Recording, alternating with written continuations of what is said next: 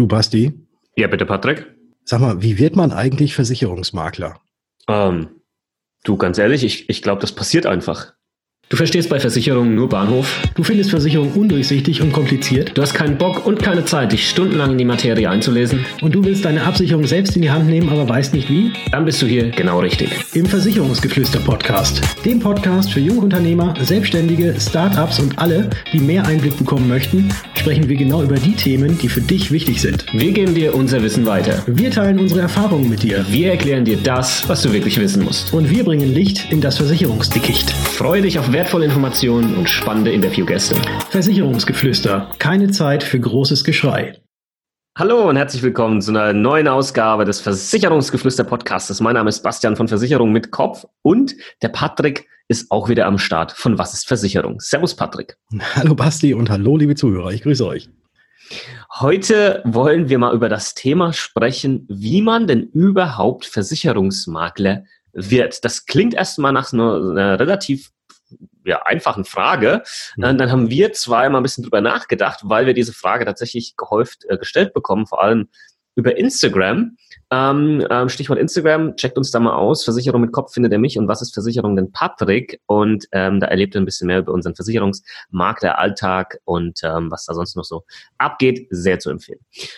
Ähm, Auf jeden Fall. Ja, und dann müssen wir uns Ja, und dann mussten wir uns natürlich, wenn uns jemand so eine Frage stellt, auch mal damit auseinandersetzen, was man da eigentlich antwortet. Und dann haben wir uns überlegt, komm, da machen wir einfach mal eine Podcast-Folge drüber, weil ähm, das vielleicht für andere auch mal ganz, ganz interessant wird, weil er ganz interessant ist, weil man ja vielleicht als Außenstehender, der nichts mit Versicherung und mit der Versicherungsbranche zu tun hat, vielleicht so ein bisschen das Gefühl hat, na ja, gut, äh, da, da muss man eigentlich nichts können, ja, äh, sondern irgendwie halt einfach nur an Haustüren klingeln und dann Versicherungen verticken und fertig, ja. Mhm. Ähm, aber da steckt natürlich ein bisschen mehr dahinter und darüber wollen wir in der Folge hier sprechen und auch, was sonst noch so ein bisschen mit dazugehört, wenn man denn Versicherungsmakler wird oder dann ist und, und das vielleicht alles gar nicht so, so super einfach ist.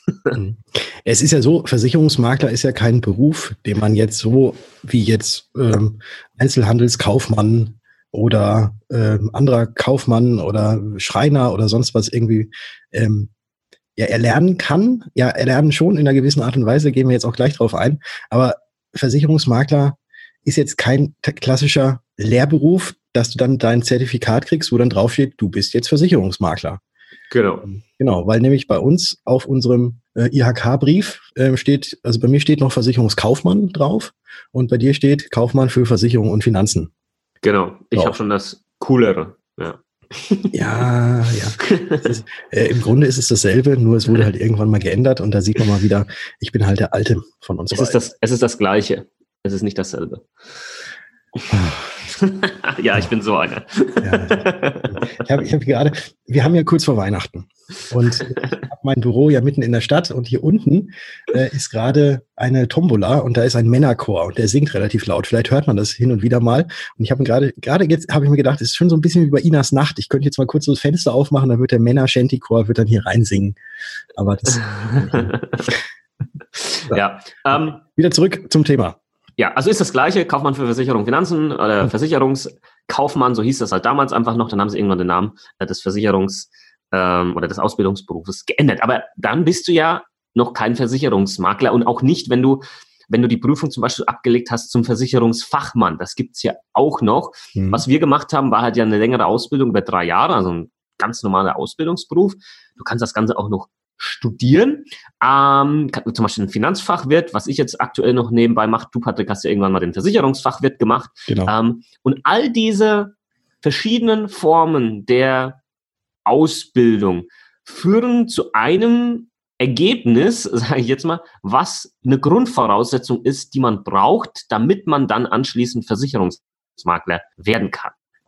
Richtig. Welche ist das denn, Patrick? genau, ja, das ist eben diese Voraussetzung, dass man sich im sogenannten Versicher äh, Vermittlerregister, nicht Versicherungsvermittler, sondern nur Vermittlerregister, äh, eintragen lassen kann nach Paragraph 34d zum Beispiel. Und dann ist man, ja, dann ist man dort eingetragen als Versicherungsvermittler. Versicherungsvermittler hat ja, äh, also können ja sowohl die Versicherungsmakler sein, aber auch die Ausschließlichkeitsagenten, die Versicherungsvertreter sozusagen und auch die Honorarberater und halt alle die, die irgendwie was mit äh, Versicherung zu tun haben und das Ganze vermitteln, die müssen in diesem Vermittlerregister eingetragen sein. Aber es gehören noch so ein paar weitere Dinge dazu, bis man denn überhaupt dann sich Versicherungsmakler nennen kann. Weil einfach nur zu IHK gehen und sagen, trag mich da mal ein, reicht bei weitem nicht aus. Genau, also wichtig erstmal, ähm, wenn wir jetzt uns auf den reinen Versicherungsmakler, darum soll es ja gehen, fokussieren, ist wichtig, dass du diese Ausbildung und am Ende diese Prüfung abgelegt hast, die dich dann berechtigt, nach Paragraph 34d eben tätig zu werden als Versicherungsvermittler. Das ist so eine Grundvoraussetzung, die muss einfach mal da sein. Und dann geht's weiter. Sach Sachkundenachweis. Sachkundenachweis, genau, das Der ist das Zauberwort. Den ja. musst du haben. Das, und das zeigt halt schon mal, das kann jetzt nicht jeder 0815-Typ äh, einfach mal so nebenbei, weil er sich jetzt gerade entschieden hat, jetzt möchte ich Versicherung verticken. Also wenn du hier Versicherungsmakler werden willst, brauchst du diese Prüfung. Und selbst der kürzeste Weg dauert halt auch, Patrick, du weißt das, du bist ja bei der IHK-Prüfer. Mhm. Ähm, wie lange dauert das, bis man so diesen Versicherungsfachmann, das ist so der kürzeste Weg, äh, hin zum Versicherungsmakler, wie lange dauert das in der Regel? Ja, an und für sich hat es, äh, früher hat es mal so ein Jahr gedauert. Es gibt jetzt allerdings ähm, auch kürzere Wege, wo man tatsächlich Vollzeit bei der einen oder anderen Gesellschaft ähm, sein muss und da quasi dann, ich glaube, drei Monate lang ähm, mhm. wirklich tagtäglich damit zu tun hat, dass man dann eben diese Prüfung zum Versicherungsfachmann oder zur Versicherungsfachfrau ablegen kann. Ähm, ja. Das ist so eines der ganz, ganz kurzen Schnellwege, dass man zumindest dann diesen Sachkundennachweis hat. Und da vielleicht auch nochmal kurz mit dabei, weil wir können ja jetzt hier super Insights von dir als Prüfer bekommen, ja. ähm, der solche Leute, die dann diese Prüfung ablegen, halt wirklich prüft. Das ist ja jetzt nicht einfach mal auch so eine, und ich verwende das Wort jetzt nochmal, 0815 Prüfung, sondern, und ich kann mich an meine erinnern, Junge, das war schon anspruchsvoll. Also ähm, da, da muss man schon ein bisschen was auf dem Kasten haben. Wie ist so Durchfallquote, Besteherquote? Boah, ich, ich darf da, Nein. darf ja, da offiziell darf ich darüber nicht sagen. Ich weiß nur, dass es ähm, eigentlich bei jeder Prüfung, dass deutlich mehr Leute antreten, als dann erstmal die schriftliche bestehen. Mhm. Und äh, die mündliche Prüfung ist dann in der Regel nicht, nicht so, also da, sagen wir so, die, die Durchfallquote in der schriftlichen ist deutlich höher als die in der mündlichen, wobei bei der mündlichen natürlich auch einiges abgefragt wird und man da, ja, also das Ganze nicht unbedingt nur auf die leichte Schulter nehmen sollte. Genau, also das einfach nochmal mit dazu. Das ist kein, äh, mache ich jetzt mal so nebenbei und dann verticke ich äh, Versicherung plötzlich. Genau. Nee, also ich habe ich hab schon mal von Durchfallquoten in der schriftlichen von 60 Prozent und höher mitgekriegt. Ja, das ja. würde ich jetzt nicht als unrealistisch ähm, bezeichnen, ja. ja. Wie geht's weiter? Mal angenommen, du hast die Prüfung jetzt bestanden, yes. hast dich eingetragen ins Vermittlerregister mhm. mit deiner Registernummer. Genau. Dann sagen die, bevor wir dich überhaupt da richtig eintragen können, brauchen wir noch ganz viele Unterlagen von dir. Mhm. Und diese Unterlagen sind unter anderem nicht nur der Sachkundenachweis, das ist ja ganz klar, du brauchst ein polizeiliches Führungszeugnis, was mhm. aktuell sein muss. Mhm. Dann brauchst du auch vom Amtsgericht, also so war es auch bei mir, ich musste aufs Amt, Amtsgericht gehen und äh, einen Nachweis erbringen, dass mir jetzt keine Verfahren oder sonstiges anhänglich sind. Also quasi brauchst du einen guten Leumund, wenn man das jetzt mal so äh, kurz mhm. sagen möchte. Mhm. Das ist ganz wichtig. Und eine weitere Voraussetzung ist die, dass man eine sogenannte Vermögensschadenhaftpflichtversicherung auch hat und nachweisen kann, dass man überhaupt, und ohne das kann man überhaupt in keine Beratung oder Vermittlung überhaupt erstmal reingehen. Genau, vor allem letzteres ist halt echt ein essentieller Punkt. Warum ist die wichtig? Also es kann halt mal sein, dass du unwissend natürlich auch als Vermittler irgendwie einen Vermögensschaden zum Beispiel beim Kunden verursachst, ja, und äh, der muss ja dann äh, irgendwie ja gedeckt werden oder, oder ausgeglichen werden, wie auch immer, und dass das, dass nicht du dann machen musst mit deinem Privatvermögen oder so, gibt's halt auch hier dann eine, eine Versicherung und die ist wirklich verpflichtend. Da kannst du jetzt nicht sagen, ja, mache ich vielleicht oder vielleicht auch nicht. Ohne die läuft's nicht. Die brauchst du und die sollte man auch jährlich mal überprüfen und anpassen, weil das richtet sich immer nach deinem Umsatz auch, wie viel ähm, du quasi pro Jahr an Umsatz hast und das äh, wendet sich ja dann äh, jedes Jahr hoffentlich und hoffentlich nach oben, dass du die dann auch entsprechend wieder anpasst. Das vergessen, glaube ich, auch manche ja. ab und zu. Also ich weiß jetzt auch, ich habe es gerade nicht direkt im Kopf, äh, wie hoch denn da diese Mindestversicherungssumme sein muss. Ähm, aber die ich, ist irg irgendwas über eine Million auf jeden Fall. Ja, die dürfte aktuell, weil ich meine nämlich erst vor kurzem angepasst habe, ich meine, das liegt so irgendwo zwischen 1,7 und 1,9 Millionen. Mhm. Irgendwo. Meine ich. Aber hey, Leute, kann mich auch. Aber es liegt auf alle Fälle noch unter Extrem. zwei Millionen, aber ja, über, über eine, über eine ja, Million. Definitiv, genau. definitiv, ja. ja. Und da sieht man eigentlich, das, und allein daran erkennt man ja schon mal, wie, wie unheimlich mächtig, mächtig doch eigentlich dieses, äh, dieses Versicherungsmakler Dasein ist, jetzt ohne, ohne dass, ich, dass ich uns jetzt irgendwo hochheben möchte oder sonst was. Na, schon okay, Aber, kannst schon mal machen. Okay, alles klar. Die, also die meistens, meistens werden wir ja untergebuttert und ja, sind immer bei allen möglichen Rankings auf dem letzten Platz. Jetzt können wir da ein bisschen was dazu tun, dass das alles mal ein bisschen äh, nach oben gerückt wird. Ja. Es ist halt die, die sozialpolitische Aufgabe, wie ich immer ja. so gerne sage, äh, die wir haben. Und es ist halt einfach unheimlich wichtig, dass dann auch sowohl die Mandanten einmal geschützt sind vor Leuten, die sich eben nicht auskennen, äh, dass denen dann irgendwas angedreht wird, wie es ja auch so allgemein immer gerne heißt, und dass eben diese entsprechende Qualifikation und halt auch diese Absicherung, dass die auch da ist. Ich meine, jeder Rechtsanwalt, jeder Steuerberater braucht ebenfalls so eine Vermögensschadenhaftpflichtversicherung, da ist es ja auch Pflicht. Aber jetzt so ein Autohändler, der bräuchte jetzt, glaube ich, keine. Hm, nicht, dass ich wüsste. Nee, zumindest nicht von gesetzlicher nee. Seite her. Nee, nee. so. Ja. Gut, äh, das heißt, die brauchen wir. Führungszeugnis, vielleicht auch nochmal drauf zurückkommen, wenn du da halt dann schon irgendwelche Sachen drinstehen hast, ja, weil du halt so ein kleiner Gangster bist. Hm. Kommt, kommt vielleicht nicht so gut. Also genau. könnte vielleicht dazu führen, dass du am Ende dann nicht tätig werden darfst als Versicherungsmakler oder mhm. Versicherungsvermittler. Ja. Okay. So, jetzt, Gut. jetzt hat man, jetzt hat man ja alles. Also jetzt, jetzt haben wir, jetzt haben wir diese Registrierung, jetzt dürfen wir uns mhm. offiziell Versicherungsmakler nennen mhm. und wir haben äh, ja alle, alle anderen Voraussetzungen erfüllt. Und dann geht man morgens in sein Büro und sagt, jawohl, jetzt bin ich Versicherungsmakler, jetzt Kunden, ihr könnt kommen, ich kann euch mhm. beraten. Mhm da braucht man ja wahrscheinlich doch irgendeine gewisse Strategie oder zumindest auch mal irgendeine Positionierung oder wie man das Ganze bezeichnen möchte. Ja, und vor allem brauchen wir aber vorher natürlich auch noch ein Gewerbe. Richtig, Mensch, Mensch, natürlich. Ja, das heißt, du musst dann in irgendeiner Art und Weise natürlich noch dein Gewerbe anmelden am örtlichen Gewerbeamt. Äh, in der Regel fängt man in, als Einzelunternehmer quasi an. Ähm, manche machen auch gleich eine GmbH oder eine GmbH und KKG. Das ist dann jedem selbst überlassen, was da in, in der Form dann irgendwo Sinn macht. Aber die meisten äh, sind Einzelunternehmer und, und starten dann und ähm, hast dein Gewerbe dann äh, entsprechend angemeldet. So, und jetzt sind wir im Büro. Äh, vielleicht hast du ein Büro, vielleicht arbeitest du aber auch zu Hause, von zu Hause aus, keine Ahnung. Und ähm, du wartest auf die ersten Kunden und irgendwie kommt keiner, ja. Keiner mhm. ruft an, keiner mhm. schreibt dir eine E-Mail, ja. nix. Ist ja. doof, ne? Das ist verdammt doof. verdammt doof. Weil es weiß ja noch keiner, dass es dich gibt. Ja. So ein bisschen, ja. Ja, du könntest jetzt deine Familie abgrasen und deine Freunde abgrasen, aber das ist halt auch relativ schnell dann auch wieder durch. Mhm. Ja. Mhm. Jetzt, jetzt weiß ich ja, wie du das Ganze gemacht hast. Also du hast ja, als du Makler wurdest, vielleicht ist es ja auch mal ganz interessant zu hören, vielleicht erzählst du es einfach selbst. Wie, wie hast du es denn gemacht? Oder wie bist du denn überhaupt Versicherungsmakler geworden?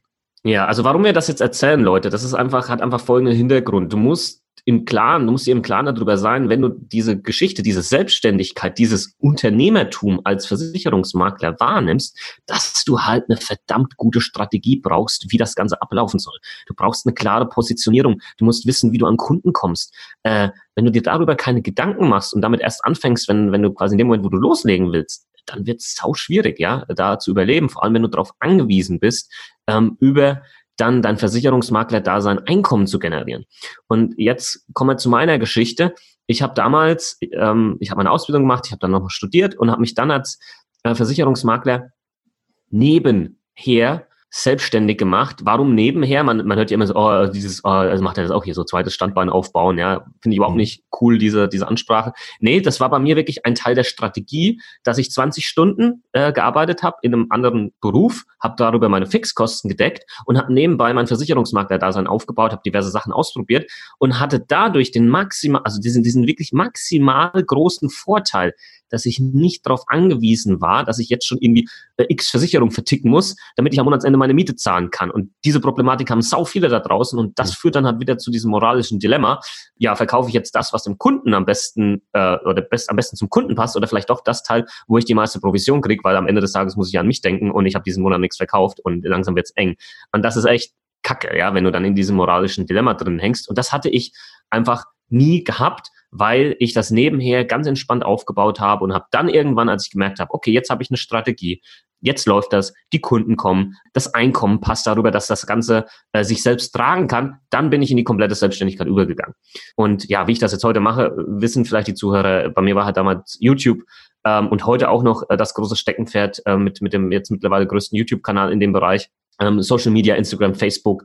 Das, das ist so meine Welt. Darüber äh, kommen die Kunden, finden mich und ähnliches. Ja, aber das war alles natürlich von Anfang an nicht so ganz klar und war viel mit, mit Ausprobieren zusammengehangen und das, das muss einem halt bewusst sein, auf was man sich da einlässt und man muss zumindest in irgendeiner Art und Weise eine Strategie haben und wissen, wie man vielleicht an neue Kunden kommt.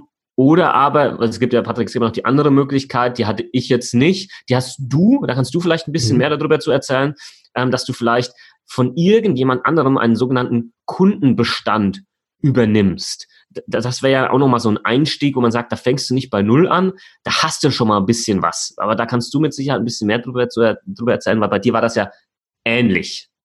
ja, Kennt ich. Bei, bei ja. mir war das ähnlich. Ich habe nach meiner Ausbildung, die ja über zweieinhalb Jahre ging, habe ich dann noch äh, ja, fast sieben Jahre als Versicherungsvertreter gearbeitet. Also ich war mhm. da nur für eine Versicherungsgesellschaft tätig und ähm, habe da quasi so mir meine Spuren verdient und wie so ein bisschen, ja, also mich, mich dann quasi auch in diese, in diese Welt der Versicherungsvermittlung ähm, reingefunden.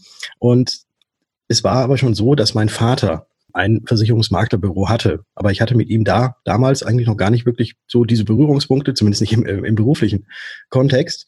Bis dann irgendwann, das ist jetzt auch schon fast fünf Jahre her, mein Vater gesagt hat, naja, so langsam möchte er altersbedingt auch mal sein, äh, sein Maklerbüro aufgeben und halt auch mal nach einem Nachfolger Ausschau halten. Und äh, wer, wenn nicht der Sohn? Ne? Und deswegen bin ich dann vor knapp fünf Jahren zu meinem Vater gegangen in das Maklerbüro. Wir haben alles auf mich überschrieben und ähm, jetzt führe ich das Ganze weiter. Also ich habe quasi dieses große Glück, dass ich jetzt quasi schon einen Kundenbestand äh, mit übernommen habe und quasi auf diesem bestehenden Kundenbestand ähm, aufbauen kann und konnte, so dass bei mir es genauso wie bei dir eben nicht so ist oder auch nicht so war, dass man halt jetzt irgendwie auf Biegen und Brechen irgendetwas verkaufen muss, damit am Ende des Monats äh, das Geld reinkommt, sondern äh, man das eben so machen kann, wie man eben auch ja, eine vernünftige Beratung und vernünftig auch Versicherung vermitteln sollte, eben tatsächlich immer vom Kunden her gesehen, äh, was braucht derjenige, braucht er das tatsächlich oder auch nicht und ähm, dann eben auch fair und ohne diese, dieses moralische Dilemma, wie du es so schön genannt hast, eben seine Sache vernünftig machen kann. Genau. Und und das ist halt echt so unglaublich wirklich wichtig, weil das kriege ich oder kriegen wir beide mittlerweile halt schon sehr oft mit durch unsere Präsenz in den sozialen Medien als Versicherungsmenschen, ähm, wo Leute dann schreiben, ja, hey, wie macht ihr das denn? Ich, ich habe das Problem, ich komme nicht an neue Kunden und, und kriege keine Empfehlung und wie auch immer. Und dann wird's halt echt eng. Mhm. Ja, dann, dann sprechen wir halt hier über Existenzen, die, die vorm Scheitern stehen. Und wenn sowas im Raum steht, dann kommen die Leute auf die tollsten Ideen, mhm. ähm, die, die dann leider am Ende des Tages vielleicht nicht unbedingt kundenorientiert sind. Ja, ja. das heißt, da gibt, gibt es so Geschichten, dass dann ja, ja, hör mal auf, ey. diese ähm, Friedhofgeschichten, dass dann irgendwelche Namen, die auf Grabsteinen ja. stehen, auf einmal Kunden sind, die dann irgendwas abschließen. Ja. Dann ähm, der Vermittler irgendwie einen den ersten Beitrag selbst bezahlt, weil er dann ja Provision dafür kriegt. Äh, und dann stellt die Versicherung halt fest, okay, ab dem zweiten Monat wurde gar nichts mehr bezahlt, dann geht dieser Vertrag ins Storno, dann muss im Gegensatz dazu muss dann eben auch der Vermittler ja oder der ja der der der, der diesen diesen toten Kunden sozusagen vermittelt hat angeblich, der muss dann natürlich seine Provision zurückzahlen und dann wird halt im nächsten Monat werden dann halt nicht nur fünf Leute, die auf den Grabsteinen stehen, einen neuen Vertrag machen, sondern zehn Leute und dann ist das baut sich das halt mhm. halt so auf. Also solche Geschichten gibt es oder halt diese anderen Geschichten, ja, der hat mir da irgendwas angedreht, was ich gar nicht brauchte. Und das ist mhm. ja, das ist natürlich auch rufschädigend und ich glaube auch nicht, dass diejenigen, die das so machen, ja, dass die mit lange gut fahren werden, weil da, da, da baut sich was auf und dann, ja, dann ist die Existenz tatsächlich bedroht. Ja. Ja. Ja, das heißt, als Fazit einfach nochmal unabhängig von den anderen Voraussetzungen, äh, Zulassungen, die du, die du einfach brauchst, brauchst du halt heute mehr denn je eine Strategie und, und eine Positionierung. Mit Positionierung meine ich einfach, wer ist eigentlich deine Zielgruppe? Wen möchtest du ansprechen? Auf welches Gebiet möchtest du dich fokussieren? Das war früher einfacher, weil früher hatten, gab es die Möglichkeiten des Internets nicht. Früher gab es, weiß ich nicht, zwei, drei Versicherungsheinis im, im Kaff. Ja, der eine hatte die, äh, hatte eine Allianzagentur, dann gab es noch irgendwo den freien äh, Versicherungsmakler. Und äh, du, du hattest kein Online-Portal, wo du nochmal irgendwas vergleichen konntest, sondern du bist dann halt zu dem hingegangen, äh, weiß ich nicht, den er halt aus dem Fußballverein kannte ja, da, weder damals noch heute wissen die meisten Leute da draußen überhaupt den Unterschied zwischen Versicherungsvertreter und Versicherungsmakler. Deswegen war das auch egal in den Augen der Leute, wo man hingeht. Man ist halt zu dem gegangen, den man besser gekannt hat. Ja, und, und das ist aber heute einfach nicht mehr so aufgrund äh, des Internets, was sich hier einfach äh, verändert hat. Und das muss einem 100% klar sein. Du brauchst eine Strategie und auch eine, die langfristig funktioniert. Und egal welche Strategie das sein muss, die muss auf einer ehrlichen Beratung fundieren äh, und die muss langfristig irgendwo ausgelegt sein. Das finde ich natürlich auch ganz wichtig. Also ganz kurz und schnell viel Geld, ähm, so wird leider, Patrick, leider, und vielleicht kannst du mhm. auch noch was dazu sagen, leider immer noch gelockt in der Branche von verschiedenen Vertrieben. Hier, guck mal, bei uns kannst du jetzt das schnelle Geld machen, hier dicke Provision und dann hier machen wir mal eine Freundesliste, zack, zack, zack, und das wird alles geil, du musst eigentlich auch gar nichts wissen. Ja, solange die Scheiße nicht aufhört, ja, wird ja. unser Beruf einen scheiß Ruf haben. Genau. Fakt. Ja. Vor allem, man, man, man schaufelt sich damit ja auch sein eigenes Grab. Also erstens verprellt man wahrscheinlich seine ganzen äh, Kumpels und Freunde, die man da äh, jetzt angeworben hat. Ja. Und auf der anderen Seite, du hast es gesagt, mit dieser Langfristigkeit äh, oder auch, ich würde ich würde es auch Nachhaltigkeit nennen, mhm. früher oder später kommt das Ganze ja raus, dass man irgendwie einen Blödsinn gemacht hat. Und sobald der Erste das merkt, dann merkt es der Zweite, der Dritte, der Vierte. Und jetzt gerade in den jetzigen Zeiten und kommenden Zeiten, äh, ohne jetzt irgendwie was, was früher war alles besser oder, oder anders, ähm, sagen zu wollen, wenn man online aufgestellt ist und da irgendjemanden verprellt, der wird dann vielleicht auch online das Ganze oder sein Unmut online äußern. Und dann kriegen das andere mit und dann verbreitet sich das wahrscheinlich noch deutlich schneller, als es in der Vergangenheit gewesen ist, wenn man jetzt diese reinen Offline-Kunden gehabt hat. Äh, also von dem her auf Langfristigkeit, auf Nachhaltigkeit und ganz wichtig auf Ehrlichkeit, so wie es sein sollte, das Ganze aufbauen. Und dann hat man, glaube ich, die besten Chancen, auch wieder langfristig und nachhaltig da gut positioniert zu sein.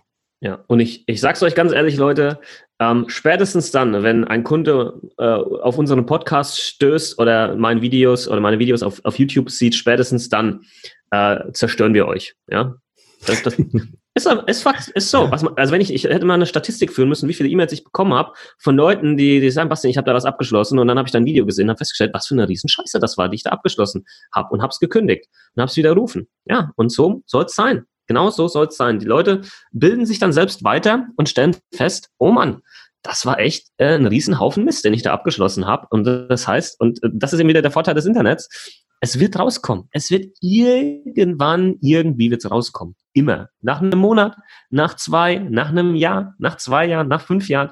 Es wird irgendwo am Ende des Tages, Entschuldigung, mit einer relativ hohen Wahrscheinlichkeit rauskommen. Und äh, ja, definitiv unser Podcast, äh, meine Videos oder sonstige äh, andere Blogs, die es da draußen gibt, werden dazu beitragen, dass solche Sachen immer mehr auffliegen werden. Und das ist gut so, weil dadurch äh, dünnt sich die Herde der schwarzen Schafe eben halt auch immer weiter aus, einfach deshalb, weil halt die Grundlage denen entzogen wird. Ja, mhm. Die Existenzgrundlage. So wird das dann nicht mehr funktionieren, wie das in der Vergangenheit vielleicht äh, funktioniert hatte, weil die Leute einfach nicht die Möglichkeit hatten, sich da nochmal im Internet schlau zu machen oder noch fünf, sechs, sieben andere Meinungen heranzuziehen oder sonstiges. Aber das geht heute und ähm, das ist gut so. Ja, es wird ja alles, es wird immer mehr oder es wird alles transparenter. Und durch diese Transparenz muss man, nee, also andersrum, man, man, man muss diese Transparenz einfach für sich auch selbst nutzen. Also ich sage ja. auch, also es gibt ja, wenn, wenn man als Versicherungsmakler oder allgemein als Versicherungsvermittler tätig ist, gibt es ja diese Erstinformation, die man dem Kunden aushändigen muss, wo eben drin steht, wer man ist, was für eine Qualifikation man hat, was man denn für eine also was, was man genau tut, wie man sein Geld verdient und so weiter. Und das finde ich unheimlich wichtig und das ist in jedem Gespräch bei mir, also zumindest in, je, also in jedem Erstgespräch, wo man das ja überreichen muss. Viele, viele schieben das wahrscheinlich nur so unten durch. Ne? So in der ersten Mail ist dann irgendwie diese, dieses, diese, diese erste Information mit dabei und der Kunde hat es wahrscheinlich gar nicht gelesen. Aber ich finde das unheimlich wichtig, dass man den Kunden darüber aufklärt, was man tut, äh, welchen Status man hat und natürlich auch, wie man sein Geld verdient. Weil ich habe ja. bisher also die besten Erfahrungen damit gemacht, dass ich eben ganz klar kommuniziert habe, pass auf, äh, wenn ich, wenn ich dich berate, bei mir kostet die Beratung kein Geld und ich bin davon überzeugt, dass meine Beratung sehr gut ist und du hast danach wahrscheinlich das komplette Wissen, auch wenn ich dir Angebote mache, hast du alles, dass du es irgendwo anders auch abschließen könntest. Aber ich würde mich natürlich mhm. sehr freuen, dass, wenn dir das gefallen hat, wie, wie ich das Ganze gemacht habe, dass du das dann natürlich über mich abschließt. Und ja, dann bekomme ich auch Geld dafür. Ja. Und ich habe schon sehr häufig erlebt, dass bei dem einen oder anderen Fall, wo halt dann am Ende ja eben nichts abgeschlossen werden konnte, äh, seien es jetzt aus gesundheitlichen Gründen oder aus, aus, aus anderen Gründen, dass ich dann gefragt wurde, ja Mensch, du hast doch jetzt aber auch so viel Zeit aufgewendet, ähm, kann ich dich nicht trotzdem bezahlen? Hm. Und ich glaube, das ist natürlich der Ritterschlag irgendwo. Absolut, ne? absolut, absolut. Das ist total schön, ähm, aber kann man nicht. Ja. Ich habe hab, hab zumindest gesagt, nein, es ist mein, es ist mein unternehmerisches Risiko. Da kommen wir jetzt auch wieder äh, auf diese ja. Strategie und so weiter zurück. Es ja. ist mein ja. unternehmerisches Risiko. Das heißt noch lange nicht, dass sobald einer hier am Tisch beziehungsweise bei uns in der Online-Beratung sitzt, dass am Ende dann auch Geld verdient wird. Ähm, und von dem her, aber das hat, hat, glaube ich, jeder Versicherungsvermittler auch schon mitgemacht, dass man nicht jeden tatsächlich irgendwo unterbringen kann und dass auch nicht wirklich jeder was abschließt. Aber das gehört zu dem unternehmerischen. Risiko mit dazu. Und äh, das muss man natürlich auch von vornherein mit einkalkulieren. Genau. Ja, und es passt auch nicht jeder zu jedem. Ich habe erst äh, jetzt die Tage, ich habe es auf Instagram ein bisschen erklärt, habe ich einen äh, Kunden, der wollte alles eine Versicherung, ja, von der privaten Krankenversicherung über die BU, alles, alles bei mir machen. Und ich habe aber halt gemerkt, ähm, so wie er beraten werden möchte und ähm, wie er sich das Ganze vorstellt, kann, kann ich das nicht bieten, weil ich einen anderen Ansatz habe. Ja, ich habe halt eben diesen sehr digitalen Ansatz, ich bin immer per Du, ihm war das Sie lieber, wo ich dann gemerkt habe, hm, das passt nicht, das macht mir dann am Ende auch keinen Spaß und äh, habe dann eben gesagt, in ganz netten und freundlichen Worten, du, pass auf, ich bin da der Falsche für dich ähm, und kann dir da äh, tatsächlich nicht weiterhelfen. Ich glaube, das ähm, macht mehr Sinn, wenn du dir jemand anderen suchst. Und, und das muss man natürlich auch lernen oder können, ähm, dass man halt auch mal, mal sagt, ey, lieber Kunde, das haut nicht hin mit uns beiden und nicht jedem hinterher rennt und versucht, jeden irgendwie unterzubringen. Das wäre auch eine falsche Strategie, mhm. ähm, weil dann hast du am Ende Leute mit dabei, die eigentlich gar nicht zu deiner Strategie passen, aber die du jetzt dann auch betreuen musst und die kosten unglaublich viel Zeit, und, und ähm, sind dann am Ende vielleicht aber auch gar nicht zufrieden mit dir, weil die halt was anderes erwartet haben. Und deswegen genau, ganz von Anfang an ganz klar hier transparent erklären, das kann ich leisten, das kann ich nicht leisten, in dem Bereich bin ich top, in dem Bereich jetzt aber halt nicht. Und ähm, mit offenen Karten spielen. Ich finde das ganz wichtig, ja. wird aber halt oft, oh, das wird oft immer noch so, da wenn ach, manche, manche da gibt's ja dann Seminare teilweise, wo dann hier und so und dann musst du das sagen und dann hier irgendwie die Sätze musst du dann äh, fürs Closing verwenden und ah, ah, da ah, weiß ich nicht, das, wird, das ist überhaupt nicht meine Welt. ich kenne sie. Ich habe auch schon das ein oder andere Seminar besuchen dürfen noch, wo es genau um so etwas ging. Wie, wie macht man oder wie, wie redet man richtig und wie macht man diese Einwandbehandlungen und dass man die dann wieder umführt dazu, dass man da, indem man es dann doch irgendwie hintenrum durch die Brust in die Nase und so weiter reindrückt und so. Ähm, ich, ich bin auch, ich verfahre auch nach dem Weg offen, ehrlich, äh, wenn es gut ist, ist es gut. Wenn der Kunde sagt, jawohl, möchte ich haben, dann möchte er es haben. Und wenn der Kunde sagt, nee, möchte ich nicht haben, dann, ja, und ich im, im Vorfeld natürlich sämtliche Informationen gegeben habe, dann, dann möchte er es halt nicht. Ne? Genau. Und das muss man akzeptieren. Und genauso wie ich, wenn ich jetzt irgendwo angequatscht werde, dass ich jetzt mal ein Autogramm gebe für die Rettung von irgendetwas ähm, und ich möchte das nicht, dann unterschreibe ich da auch nicht. Und das ist, glaube ich, das sollte man, glaube ich, auch dem Kunden dann so, ja, so freilassen und ihn nicht auf Biegen und Brechen irgendwo reindrücken. Weil dann haben wir wieder das, was ich vorhin angesprochen habe. Der Kunde unterschreibt irgendwas und nach einem, nach einem Monat will er, zahlt er dann nicht mehr. Ja, und dann ist er, ist er weg und dann war es die längste Zeit dein Kunde und dann ist niemand froh. Ja, ganz genau. Okay, Leute, das war mal unser Beitrag zum Thema, wie wird man Versicherungsmakler und vielleicht auch ein bisschen anders jetzt dargestellt, vor allem hier so dieser, dieser zweite Teil der Podcast-Folge. Aber das ist uns eben wichtig, dass die Leute Bescheid wissen, was da auf einen zukommt, was einen erwartet, mit was man rechnen muss, was man sich einstellen muss, wenn man den Weg als äh, Versicherungsmakler gehen möchte. Der, und das vielleicht schöne abschließende Worte, der in meinen Augen mega geil ist. Also ich, ich finde es klasse. Versicherungen sind ein, äh, wie hast du das vorhin gesagt, ein Sozial... Äh, bitte? Ein Sozial, äh, es ist, ist sozialpolitische Aufgabe, so, die wir haben. Genau, ein sozialpolitischer Auftrag, der immens wichtig ist. Unser Wirtschaftssystem kann ohne Versicherung nicht funktionieren. Und äh, wir schützen als Versicherungsmakler Existenzen ähm, durch verschiedenste Versicherungen, ob das jetzt eine Existenz heute ist äh, oder eine Existenz in Zukunft, wenn es dann Thema Altersvorsorge oder sonst was gibt. Und jeder irgendwo hat Versicherung und äh, es wird Versicherung auch in der Zukunft geben. Also ich äh, gehe stark davon aus, dass es auch ein relativ zukunftssicherer Job ist, wenn man denn halt eine entsprechende Strategie und alles irgendwo hat. Und ähm, vielleicht hast du auch noch ein paar nette Schlussworte zum Beruf Versicherungsmakler, Patrick. Äh, es ist der tollste Job, den ich mir hätte jemals erträumen lassen. Ja, aber am Ende des Tages ist es halt doch einfach Glaubt passiert. Glaubt einmal ne? niemand. Aber, ja, genau. es ist einfach passiert, genau. Ja. Okay. Also, ja, diesem mit, diesen, äh, mit, mit diesen Worten können wir unseren Podcast schließen. Hinterlasst uns gerne noch eine Rezension auf iTunes, wenn ihr da gerade was hört. Würde uns tierisch freuen. Und dann können wir sagen, in diesem Sinne. Wir hören uns. In der nächsten Folge. Ciao. Ciao, ciao.